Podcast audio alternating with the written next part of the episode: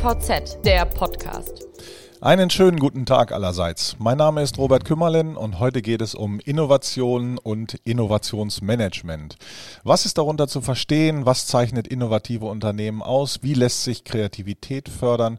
Und wie lässt sich das alles systematisch organisieren? Mit wem könnte man darüber besser sprechen als mit dem Kreativkopf, Querdenker, Initiator, Entertainer und Moderator Daniel Terner? Herzlich willkommen, Daniel. Schön, dass du da bist. Herzlich willkommen, Robert. Vielen Dank.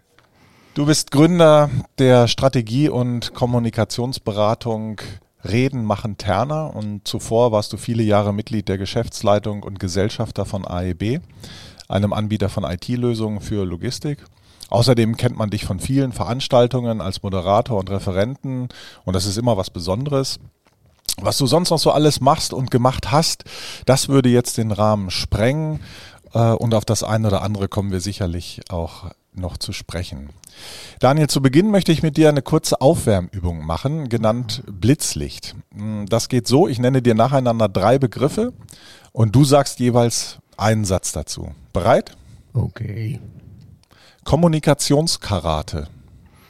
Ja, ist eine Kampfsportart für sehr mutige. Innovationsmentoring.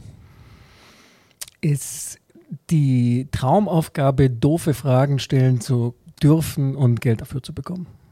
Mission. Ist der Teil, den ich beitragen muss, damit der höhere Zweck, dem ich nachstrebe, ins Leben kommt. Ah, okay, interessant. Ähm, du warst, also das waren, das hast du sicherlich bemerkt, alles Begriffe, die von deiner Webseite stammen. Ach so. Und ja, die sind alle da zu finden. Ja. Und äh, bevor wir das im Einzelnen vertiefen, lass uns vorab erstmal klären, worüber wir eigentlich sprechen. Mhm. Ich sagte es ja eingangs, Innovation, Innovationsmanagement. Was ist überhaupt Innovation? Äh, Meine Lieblingsdefinition des Wortes ist Turning Ideas into Dollars. Also aus guten Ideen Geld machen. Genau. Und das ist auch so gleich der Unterschied zu Innovation ist nicht gleich Ideen haben, Mhm. sondern Ideen so weit ins Leben bringen, ins ja, zum Funktionieren bringen, dass jemand bereit ist, dafür irgendwie einen Wert drin zu sehen und vielleicht den auch zu honorieren, den Wert. Mhm. Was ist der Unterschied dazu, ähm, was man als Kreativität bezeichnet? Ja, Kreativität ist die Fähigkeit und vielleicht auch die Tätigkeit aus nichts äh, einen Gedanken, eine Idee hervorzubringen. Und wie gesagt, das ist der erste Teil. Mhm. Braucht man für eine Innovation, wird aber überbewertet, die Idee. Im Rahmen des Innovationsmanagements, was ein Wort, das mir ja gar nicht so gefällt. Ähm, Ich Mhm. glaube, das steht nicht auf meiner Website, weiß ich nicht. Ähm, äh, genau. Mhm. Ähm, was würdest du denn sagen, in welchen Bereichen sind heutzutage Innovationen dringend notwendig? Naja, also Nummer eins ist sicher das Thema, das uns zurzeit wahrscheinlich am meisten beschäftigt. Ich weiß gar nicht, wie zeitnah dieser Podcast dann ausgestrahlt wird, aber ich glaube, dann ist es immer noch relevant. Ja, wie unser Planet geschützt werden kann letztendlich davor, dass wir ihn kaputt machen. Ich denke, das ist im Moment die größte Innovationsherausforderung. Und der zweite Punkt vielleicht ist tatsächlich, wie in dieser zunehmend von Technik und Technologie dominierten Welt Menschlichkeit ähm, weiter eine Rolle spielt, welche auch immer das sein mag. Auch da, denke ich, ist Innovation gefordert.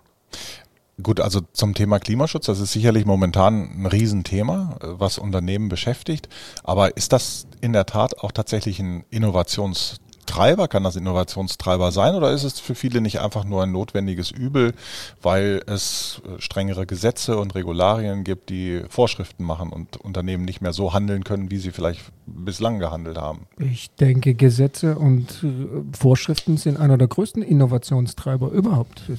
Innovation kommt dann zustande, wenn man muss. Vor allem, also dieses Innovation kommt deshalb zustande, weil jemand gerade nicht besser weiß, was er tun soll. Das ist, glaube ich, selten der Fall. Mhm. Ähm, viele Unternehmen wollen innovativ sein, ganz egal, wovon sie jetzt getrieben sind, ob vom eigenen Geschäftsmodell und von dem Anspruch, profitabel zu wirtschaften oder von Regularien. Was müssen die denn machen, um Innovationen zu erzeugen? Also zunächst waren ja alle Unternehmen mal innovativ, sonst gäbe es sie nicht als Unternehmen. Ähm, die Frage ist immer, Innovationsfähigkeit endet häufig dann, wenn man erfolgreich war, nämlich eine in Idea into Dollars geturnt hat. Und die Herausforderung ist dann immer wieder da neu anzufangen. Und ähm, deshalb ist wahrscheinlich der Hauptpunkt unzufrieden bleiben oder eine Motivation zu erhalten, wenn man erfolgreich ist. Es geht, glaube ich, gar nicht so stark darum, mit welchen Methoden man dann versucht, diese neuen Geschäftsmodelle oder neuen Bedürfnisse bei Kunden zu entdecken und zu befriedigen, sondern dass man dabei bleibt, das zu suchen. Und das ist, glaube ich, die größte Stolperfalle für erfolgreiche Unternehmen. Das sieht man auch häufig, Innovation beginnt dann bei vielen Unternehmen wieder rauszubrechen, wenn der Druck hoch ist. Und die Kür ist sicher in dem Moment, in dem man erfolgreich ist, das dankend anzunehmen und gleichzeitig zu sagen, und was, wenn wir es heute erfinden müssten, wenn wir es heute in den Markt bringen müssten, was würden wir denn dann tun? Das heißt, man muss der Gefahr vorbeugen, dass man die Innovationskraft verliert. Das ist völlig normal, dass man die, ich sage mal, grundsätzlich die Innovationskraft zielt darauf, ein bestehendes Geschäftsmodell profitabel wirtschaften, hast du es gerade genannt, zu schaffen. Und Innovation ist nicht profitabel am Anfang.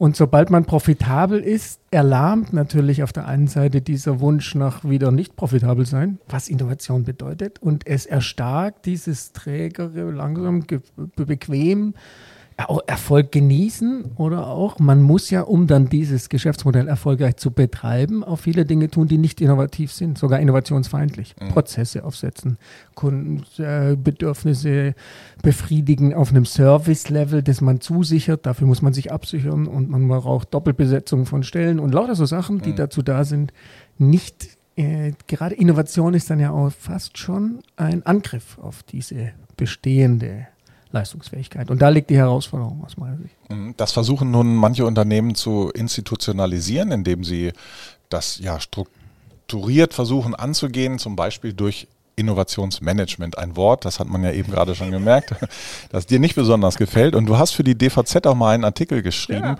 in dem es hieß, traditionelle Ansätze des Innovationsmanagements vereinen drei Widersprüche in sich. Tradition, Innovation, Management. Was bitteschön ist daran widersprüchlich? ja, alles. Ich glaube, das war sogar irgendwie der, wie war denn das? Da gab es eine Veranstaltung, die das so ein bisschen in den Vordergrund gerückt hat. Innovationsmanagement, auch Roadmap, Innovationsroadmap. Innovation ist für mich das Erzwingen des Unerwarteten ja, und des Unerwartbaren. Und in Innovationsmanagement versucht, das Erwartbare zu erreichen. Und da liegt eine riesen, eigentlich fast schon unüberbrückbare Widerspruchssituation vor. Und wenn man das noch mit traditionell zusammenbringt, das heißt, man versucht, dieses Erwartbare mit traditionellen Methoden, Menschen, das ist dann Forschung und Entwicklung, ähm, dann glaube ich, dass es in heutigen Zeiten für mich komplett so widersprüchlich ist, dass die Menschen da oder die Unternehmen daran auch zerschellen. Mhm. Aber es gibt unheimlich viele Bücher in diesem Bereich, die ja. genauso in, in diesen Bereich gehen und vermutlich das Erwartbare äh, erzeugen wollen. Also zahl zahlreiche Bücher mit fünf Tipps, zehn Tipps für erfolgreiches Innovationsmanagement und von allen Seiten beleuchtet. Alles Quatsch? Ich habe 25 Kochbücher, ja, und äh, ich glaube nicht, dass du viel essen willst, wenn ich koche, obwohl ich diese Bücher habe. Jetzt liegt es vielleicht auch daran, dass ich die nicht wahrhaft gut befolge. Vielleicht ist es aber auch so, dass manchmal schön ist, die Bücher zu haben. Nein, stimmt überhaupt nicht. Es muss, muss auch vielleicht unterscheiden, es gibt verschiedene Arten von Innovation. Schwarz-Weiß betrachtet inkrementelle ähm, Innovation, also innerhalb eines bestehenden Geschäftsmodells immer wieder neu besser zu werden. Mhm. Dafür ist Management, dafür ist Forschung und Entwicklung auch wirklich gut und dafür sind die Bücher auch gut. Wenn man aber sagt, zum Beispiel, ich habe vor zehn Jahren was gemacht, was damals innovativ war. Und in den zehn Jahren war ich dabei beschäftigt, jetzt das weiter zu betreiben, Kunden glücklich zu machen. Ähm, dann verpasst man ja technologische Entwicklungen. Mein Lieblingsbeispiel ist eigentlich äh, dieser Monkey 47 Gin. Weiß ich, kennen ja wahrscheinlich viele, einer der besten Gins der Welt. Der Typ, der den gemacht hat, war gar kein Schnapsbrenner, sondern die Schnapsbrenner, die es bisher gab, die hatten jahrhundertelang von Vater zu Sohn und so diese Tradition weitergegeben und haben aber die neuen Erkenntnisse aus Biochemie und aus allem nicht mehr. Und der wusste nichts und hat bei Null angefangen und hat nochmal neu verstanden, wie entsteht eigentlich so eine Spirituose Und deshalb konnte der komplett neu es richtiger oder besser machen und hat deshalb die beste Innovation auf den Markt gebracht. Und da helfen Bücher in der Hinsicht, dass man sagt, vergiss alles, was du bisher gemacht hast und erfinde es neu. Mhm. Aber ist das nicht so die, die riesige Ausnahme? Ähm, so wie das Albino-Känguru, klar gibt es dieses Beispiel, aber da kann man jetzt nicht zwingend von ableiten, dass man keine Ahnung haben muss, um innovativ zu nee, sein. Das ist auch nicht der Punkt, dass man keine Ahnung haben muss, sondern äh, aber es hilft schon, erstmal zu akzeptieren, dass das, was ich bisher weiß, vielleicht nicht mehr stimmt. Und das ist vielleicht manchmal einfacher, sich einzugestehen, ich habe keine Ahnung in einem Feld, in dem ich wirklich keine habe, als eine, wo ich bisher ja als Experte bekannt bin. Und ich sage, viele Dinge, die neu klingen, erstmal herausfordernd sind. Da entwickelt auch ein Unternehmen so ein Immunsystem gegen alles, was das Bestehende in Frage stellt. Und Innovation, die jetzt nicht nur inkrementell ist, sondern die wirklich versucht, wenn wir es heute erfinden würden, würden wir es anders erfinden. Also im Softwareumfeld, wo ich da ja die letzten Jahre unterwegs war, da, hat, da tut sich innerhalb von zwei, drei, vier Jahren so viel technologisch, dass du eigentlich nach zwei bis drei Jahren anfangen musst, es neu zu machen. Und das machst du selten, weil du ja nach zwei bis drei Jahren so weit bist, dass du wirtschaftlich bist. Ab jetzt willst du ja erstmal, ja, und das ist die Herausforderung.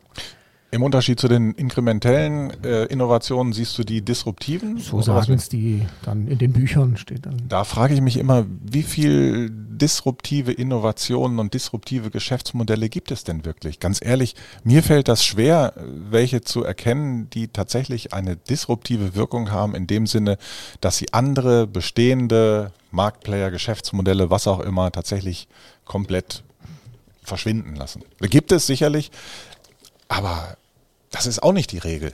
Nee, aber das ist der Teil, der mir Spaß macht, sozusagen da dran rumzuschrauben.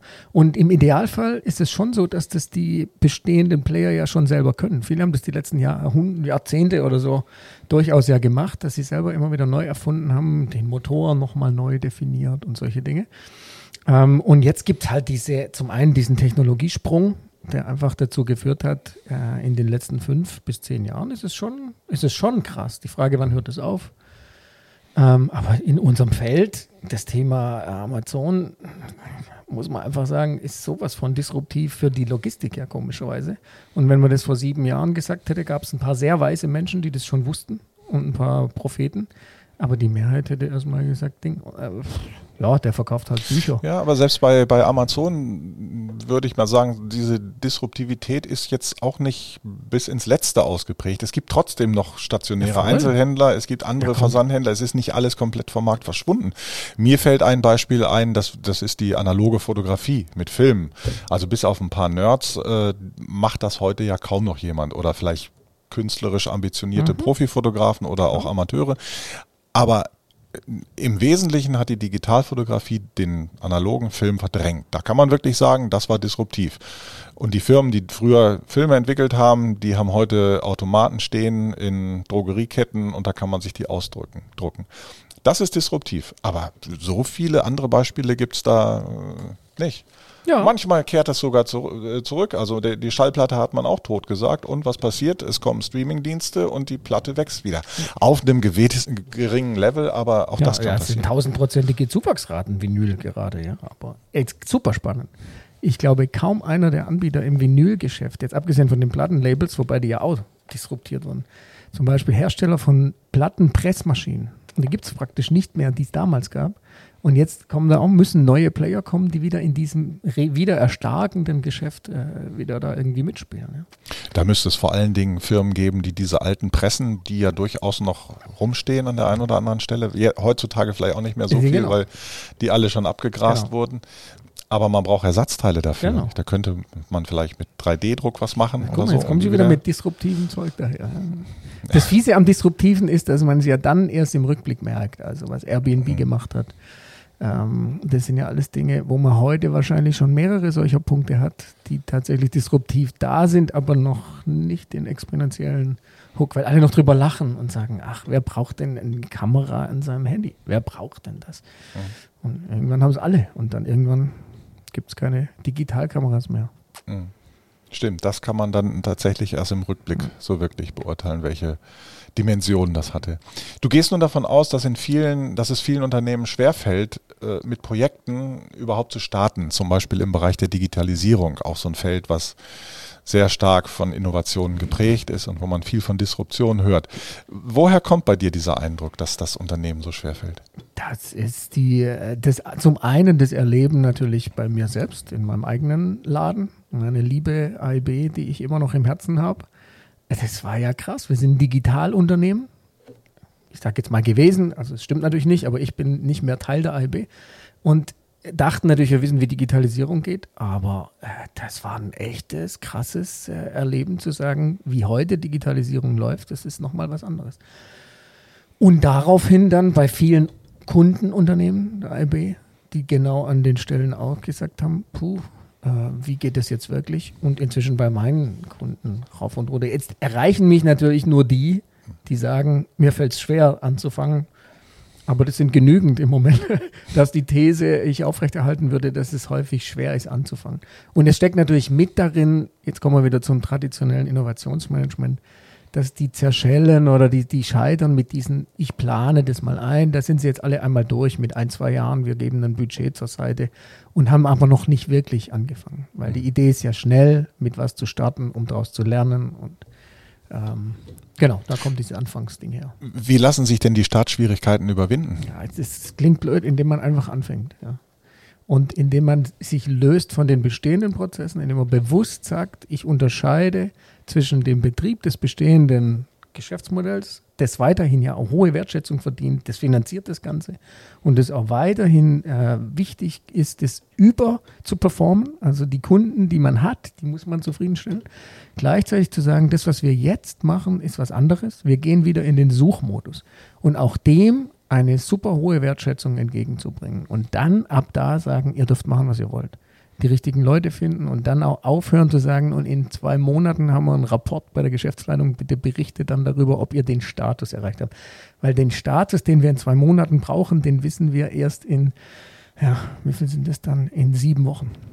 Weil wir von Woche, von Tag zu Tag neu seinen Weg sucht. Mhm. Nun sind die, diese Ansätze mit so Meilensteinen, sage ich mal, das ist ja weit verbreitet. Und wenn ich das richtig verstanden habe, ähm, dann ist dein Ansatz so, dass du dich gegen dieses klassische Beratungsgeschäft quasi positionierst und vielmehr soll dann in Workshops so eine, wie du es nennst, Co-Creation-Atmosphäre geschaffen werden, in der sich dann unterschiedliche Menschen mit verschiedenen Sichtachsen auch austauschen, ja. Und dadurch sollen dann Unternehmer und Führungsteams neue kreative Ansätze bekommen. Warum ist das notwendig, eine Idee, Innovation oder ein Geschäftsmodell von möglichst vielen Perspektiven zu betrachten? Ähm, ich könnte mir vorstellen, es besteht dann auch die Gefahr, dass dann einiges was zweitrangig ist, eine viel zu starke Bedeutung erlangt und ja, das Irrelevante dann zu stark im Vordergrund steht.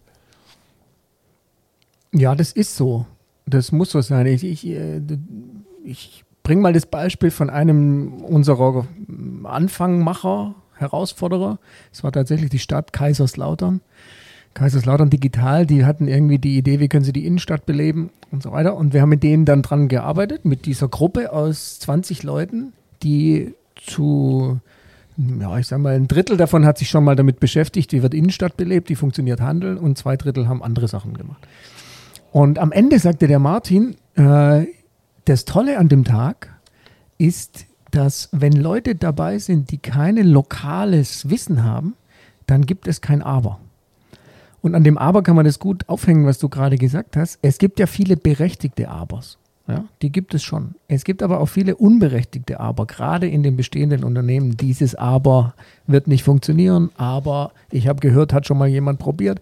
Das sind alles die unberechtigten Aber. Und wenn man die, die bestehenden Unternehmen, die sind auch in ihrer Fachspezifischkeit oder Fachidiotie so fokussiert drauf, dass sie weder die zweitrangigen noch die eigentlich erstrangigen Dinge noch sehen. Und unsere Erfahrung ist, das hilft nicht immer, aber das hilft an diesen Anfangs ins Laufen kommen, wenn da Leute auch zum Beispiel dumme Fragen stellen, die scheinbar dumm sind, die aber sich dann doch herausstellen, als die traut sich keiner mehr zu fragen oder es kommt auch keiner mehr drauf, weil sie außerhalb des bestehenden Felds liegen.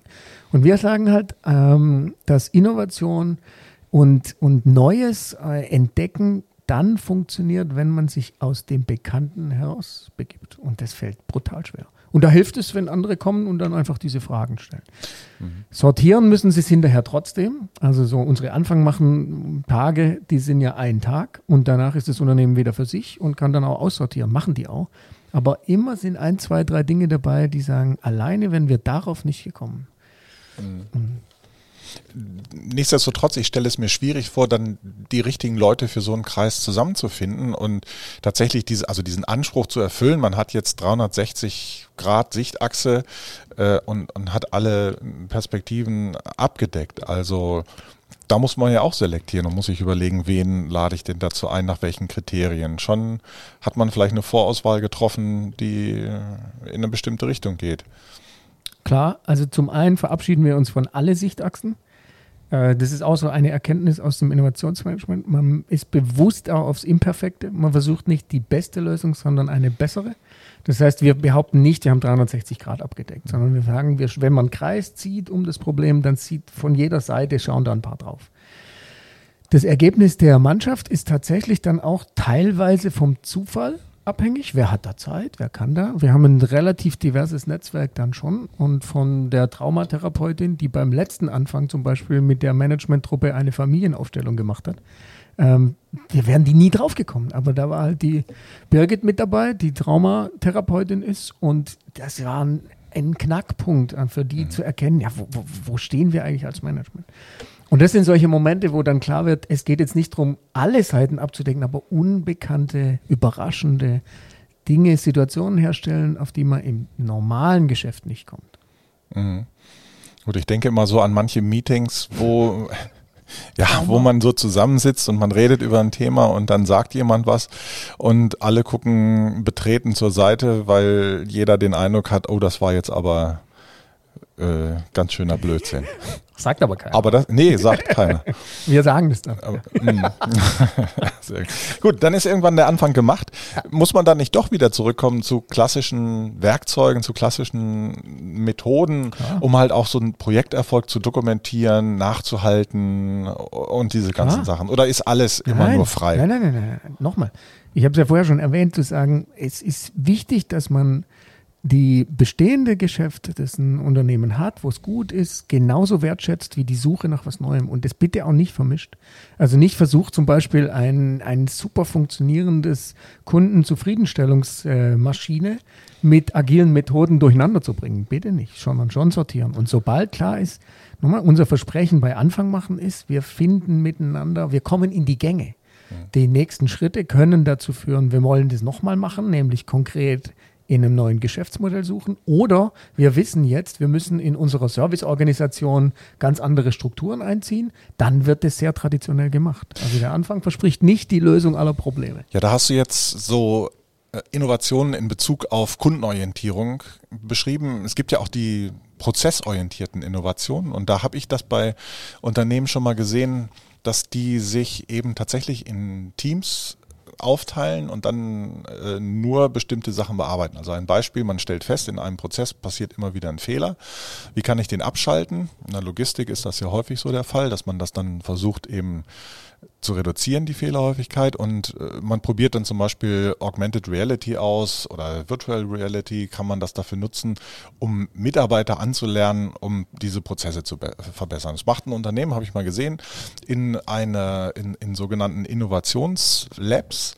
Und dann haben die 100-Tage-Projekte, da probieren die das aus. Ähm, also schauen sich den Prozess an, die Technik dazu, die nötig ist, machen das dann mit Mitarbeitern und entscheiden dann nach 100 Tagen, also sie, sie geben sich auch schon diesen starren Rahmen, äh, und nach 100 Tagen entscheiden sie dann, das ist etwas, was wir umsetzen wollen oder wir verabschieden uns davon wieder. Und dieses Unternehmen schien damit ganz erfolgreich zu sein, soweit ich das beurteilen konnte. Aber es ist auch, wie ich fand, ein ziemlich strukturiertes Vorgehen dann so. Nicht? Ja, ist ja voll okay. Ähm, was ich gut finde, ist Timeboxing. Hm. Also zu sagen, man nimmt sich Zeit vor. Das ist ja äh, eine der wichtigsten Methoden heutzutage und überraschenderweise ist ja Arbeit oder Projekte, das ist ja gasförmig, das heißt, dehnt sich so weit aus, bis der Raum gefüllt ist. Und wenn ein Projekt ein Jahr Zeit hat, dann dauert es auch ein Jahr, bis man da ist, manchmal auch länger. mhm. Und deshalb ist hier der Wunsch nach diesen kurzen Zyklen. Und 100 Tage jetzt in so einem, wo es dann ja auch Technologie mit drin ist, wo Abläufe und vielleicht sogar irgendwie Netzwerk zwischen verschiedenen Standorten drin ist, äh, in dem Fall, sind 100 Tage vielleicht für viele kurz. Ja, weil wenn man bei einem normalen Berater anfragt, Mhm. Für 100 Tage wollen die ja gar nicht anfangen. Es dient dann halt auch dazu, einen gewissen Kostenrahmen und, und Budgets, Budgets einzuhalten. Und der Ansatz da war halt zu sagen, also was in 100 Tagen nicht erkennbar eine Besserung bringt, das bringt auch danach nichts, nichts mehr. Nicht? Klar. Also unser Punkt wäre sicher dabei zu sagen, äh, was du, wenn du nur auf 100 Tage zulebst, wir würden das äh, mehrere Zwischenpunkte einsortieren. Und das Ziel wäre nicht Teilstücke Stücke zu absolvieren, sondern bereits innerhalb dieser ersten ich mal, zwei Wochen was zu erreichen, von dem wir so viel gelernt haben, dass wir sagen, es rechtfertigt sich weiterzumachen. Das ist so diese Startup-Denke, die sagt, jede, man muss nicht irgendwie äh, bewusst abbrechen, sondern alle zwei bis drei Wochen muss man bewusst entscheiden, weiterzumachen. Und das würde jetzt für mich gegen so eine 100 Tage Frist sprechen, um nach 100 Tagen erst einen Strich zu ziehen. Also wir sind deutlich kürzere Zyklen. Nochmal, hängt ein bisschen ab von dem Szenario, in dem man da unterwegs ist. Ich aus der digitalen Welt, da ist ja alles innerhalb von wenigen Stunden möglich. Man kann heute ja innerhalb von zwei Stunden eine Website zaubern und davon 1000 Abonnenten kriegen. Mhm. Ja, eine Website hast du auch gezaubert, Daniel. und auf dieser Webseite, da bezeichnest du dich als Digital Experimentalist und Managementverweigerer. Ist das Koketterie oder gelebte Bockigkeit gegenüber dem Establishment? Sowohl als auch, natürlich. Ja, das kommt aus zwei Ecken. Das eine ist ähm, tatsächlich eine persönliche Erfahrung in, in, in einem Management-Team, in dem ich war, wo dieser Und dich verweigerst. Ja, dieses Schlagwort Managementverweigerung ab und zu aufgetaucht ist. Mhm. Äh, in Situationen, in denen ich äh, den Eindruck hatte, gerade jetzt, indem man das nicht tut, was dadurch verlangt wurde, ist es das Richtige zu tun und die Managementverweigerung ich eher darin gesehen habe, in dem, was vorgeschlagen wurde. Und dann war das so eigentlich so ein bisschen ein Running Gag bei uns und irgendwie gefällt mir der Gedanke. Und er sitzt tief in dieser Unterscheidung zwischen Management und Führung also Leadership und Management, ähm, wo ich der festen Überzeugung bin, dass das zwei grundverschiedene Dinge sind und man Manager braucht, aber man braucht auch Führung und nur weil man Manager ist, ist man noch lange nicht dazu in der Lage, zu also, führen. Also wenn du das so erklärst, ist es nachvollziehbar, aber hast du keine Bedenken, dass wenn das jemand auf deiner Webseite liest, er das oder sie das vielleicht missverstehen könnte? Ja, bisher noch nicht, ne?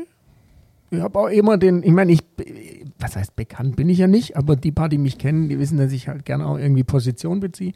Und ich mag es, dass jemand weiß, wo dran er ist. Ja. Und wenn sich jemand daran stört, glaube ich, kommen wir auch so nicht gut zurecht. Wenn jemand sich so dran stört wie du, dass er sagt, erklär's mir mal, dann kommt man auch ins Gespräch. Und äh, ich sage ja auch, ich kann wahrscheinlich vielen gar nicht helfen. Aber mhm. wenn darüber jemand stolpert, dann ja, passt es für mich. Auf deiner Webseite sind auch noch andere irritierende Sätze zu finden, wie beispielsweise Neues will nicht nur gelernt sein, oft muss erst das Alte verlernt werden. Wie ja. ist das zu verstehen? Ja, es ist äh, tatsächlich so, dass wie ich das, wie wir es vorher kurz hatten, aus dieser Organisation, die darauf aus ist, ein bestehendes Modell tatsächlich zum Erfolg zu bringen. Wenn man denen sagt, jetzt werdet mal innovativ, müssen sie erstmal lernen, dass es okay ist, auch mal, obwohl es die Compliance-Abteilung nicht erlaubt, einen PayPal-Account anzulegen. Also das ist eines der größten Stolpersteine überhaupt für Innovationsprojekte in bestehenden Unternehmen an der Compliance äh, irgendwas vorbeizumachen. Und das ist natürlich völlig richtig, weil das Unternehmen dazu da ist und die Compliance, um das zu verhindern. Aber Innovation findet halt nicht da statt. Und deshalb muss man das lernen, zu sagen, in den Fällen weiche ich davon ab. Also ein, ein super Hack ist den Leuten äh, zum Beispiel zu sagen, du hast eine Kreditkarte über 1000 Euro und sagen, du darfst sie jetzt einsetzen. Die fragen alle, und wer muss jetzt freigeben? Und ja, man muss erstmal verlernen, dass es die Freigabe gibt. Zweiter Hack bei uns war es eins meiner Lieblingsbeispiele bei der IB. Wir haben die Leute gefragt, was wollt ihr auf eurer Website, äh, auf eurer Visitenkarte stehen haben. Und da mussten die erstmal verlernen, dass die Identität nicht daher kommt aus der Stellenbeschreibung der Stelle, auf die ich mich damals beworben habe, sondern warum bin ich eigentlich, was soll auf meiner Visitenkarte stehen? Da muss man also erstmal verlernen, dass ich da bin, weil ich mich mal beworben habe, hab, hinzu, ich bin da, weil ich diesen Beitrag leiste. Das war ein super Ding. Also so in der Richtung, vielleicht auch ein bisschen provokant und ein bisschen stolperig, Aber ich glaube, dass es häufig daran liegt, äh, loszulassen, das, was man glaubt, erkannt zu haben, um Neues zu entdecken. Vielleicht äh, schwingt da auch immer so ein bisschen die Angst davor mit, Kernkompetenzen abzugeben oder, oder einen Kontrollverlust zu erleiden, was auch immer. Voll. Ich denke mal, viele Unternehmen und Mitarbeiter sind ja stolz auf ihre Kernkompetenzen und wollen die schützen und verteidigen das auch denn die sind auch eng verbunden eben mit dem jeweiligen USP, den so ein Unternehmen auszeichnet und den auch einzelne Mitarbeiter auszeichnet. Aber äh, würdest du denn so weit gehen, grundsätzlich alles in Frage zu stellen? Von der Visitenkarte bis zum, zur Organisation des gesamten Unternehmens? Grundsätzlich erstmal ja, weil ich glaube, das ist, wenn es um Innovation geht. Nochmal, ich bin ja jetzt niemand, der Prozessoptimierung macht. Da glaube sollte ich auch die Finger davon lassen. Aber in Feldern, wo es darum geht, Neues, wenn Menschen sagen oder Unternehmen sagen, ich will irgendwie neu, ich will anders, dann muss man genau da anfangen. Und zwar gerade an den Stellen, wo alle sagen, oh, das, das sollten wir nicht anpacken. Gerade dann sollte man es in Frage stellen. Und Visitenkarten, das war, also wirklich nochmal, das war der beste, die besten Anlässe für Mitarbeitergespräche, die wir hatten. Weil, ja, was soll ich da jetzt draufschreiben? Ja, toll. Wozu bist du da? Warum? Wir haben ganz neu entdeckt, warum sie da sind. Ja. Mhm. Erinnerst du dich da noch, was die, was dann wirklich eine coole, kreative Visitenkarte am Ende war? das ist ein bisschen schwierig, weil meine wurde als Beispiel da immer, bei mir stand ja Pink Seahorse drauf und eben so Managementverweigerung. Aber da war alles drauf, von Chief Rückenwind Officer bis mhm. irgendwie Kundenzufriedensteller oder solche Dinge. Ja. Und äh, vorher stand da halt Diplom-Ingenieur, äh, Fachrichtung Elektrotechnik in Klammer FH. Und man sagt, macht eigentlich, hat keine Relevanz, ja. Hm. Aber aber was ist das Ziel äh, äh, dessen dann, wenn man so eine Visitenkarte hat? Ich meine, auch da, äh, vielleicht denke ich da ja zu konservativ, aber da könnte ich mir vorstellen, da sagt dann der eine oder andere, der so eine Visitenkarte in die Hand bekommt, das ist doch gaga. Äh, ja? Wollen die mich veräppeln? Ja, genau. Das ist das Ziel? Nee, ist nie vorgekommen, sondern alle, äh, interessant. Und das war ja der Clou an der Sache. Wer wollte draufstehen haben, ich bin Service-Mitarbeiter äh, Zollabwicklung, der durfte das draufschreiben. Der hat sich damit wohlgefühlt. Aber wer natürlich draufschreibt, ich bin der Chief Kundenzufriedensteller, der hat das ja auch gefühlt und der geht anders in ein Gespräch mit jemandem, dem er die Karte gibt, wie wenn da draufsteht, äh, Zollabwicklung Serviceverantwortlicher. Wie viele der Mitarbeiter haben denn tatsächlich dann so ausgefallene ein Drittel? Ein Drittel. Ein, zwei Drittel haben die konservativ. Ein Drittel hat konservativ und ein Drittel hat äh, sich dann nach, ja, ist auf dem Weg, sagen wir mal so. Mhm. Ja. Pendelt dazwischen hin und her. Oder hat ein Konservativer angefangen und geht dann nicht. Aber nochmal, das Ziel war nicht wiederum das neue äh, Normal und das Erwartete ist Gaga-Zeugs wie beim Turner, Rock'n'Roll draufschreiben, sondern Übereinstimmung zwischen dem, was auf der Karte steht und dem Menschen, der sie überreicht. Mhm. Und das finde ich schon erstrebenswert. Also es muss authentisch bleiben Voll, bei all dem, ja. ja. Mhm. Was man auch immer wieder hört in dem Zusammenhang, und ich denke, bei so einem Beispiel, wie du es jetzt gebracht hast, ist das auch wichtig, dass man Mitarbeiter mitnimmt und sie überhaupt, ja, so heißt das immer. Ja. Wo ich mich auch immer frage, ähm, ist das wirklich so ein großes Problem, Mitarbeiter mitzunehmen, oder denken sich das Berater aus, damit sie eben Aufträge bekommen? Ja, klar. Äh, nee, Manager denken sich das aus, damit sie äh, ihren Job weiter behalten. Weil es setzt natürlich ein Menschenbild, steckt da dahinter. Da stehen Menschen an einer Haltestelle und warten, dass sie mitgenommen werden. Das sind die Mitarbeiter. Jetzt habe ich es wahrscheinlich auch auf meiner Website irgendwo stehen, dass ich helfe, dabei die Mitarbeiter mitzunehmen. Aber ich nochmal, das Menschenbild, das dahinter steckt, halte ich eigentlich für falsch. Die Idee ist ja, die Mitarbeiter in Bewegung zu halten, um dass, damit die ihre Kräfte entfesseln und ihre Fähigkeiten einsetzen und die Manager, dass die eher hinterherkommen, hinter dem, wie die Mitarbeiter das Unternehmen gestalten. Und deshalb halte ich das schon, bin ich voll dabei dir. Du bist jetzt ja ein bisschen, hast du meine Rolle übernommen und sehr ketzerisch nachgefragt und eher provozierend mit diesem Mitarbeiter mitzunehmen. Ach, das war mir gar nicht so bewusst. ja, ja, guck mal, der Rebell in dir.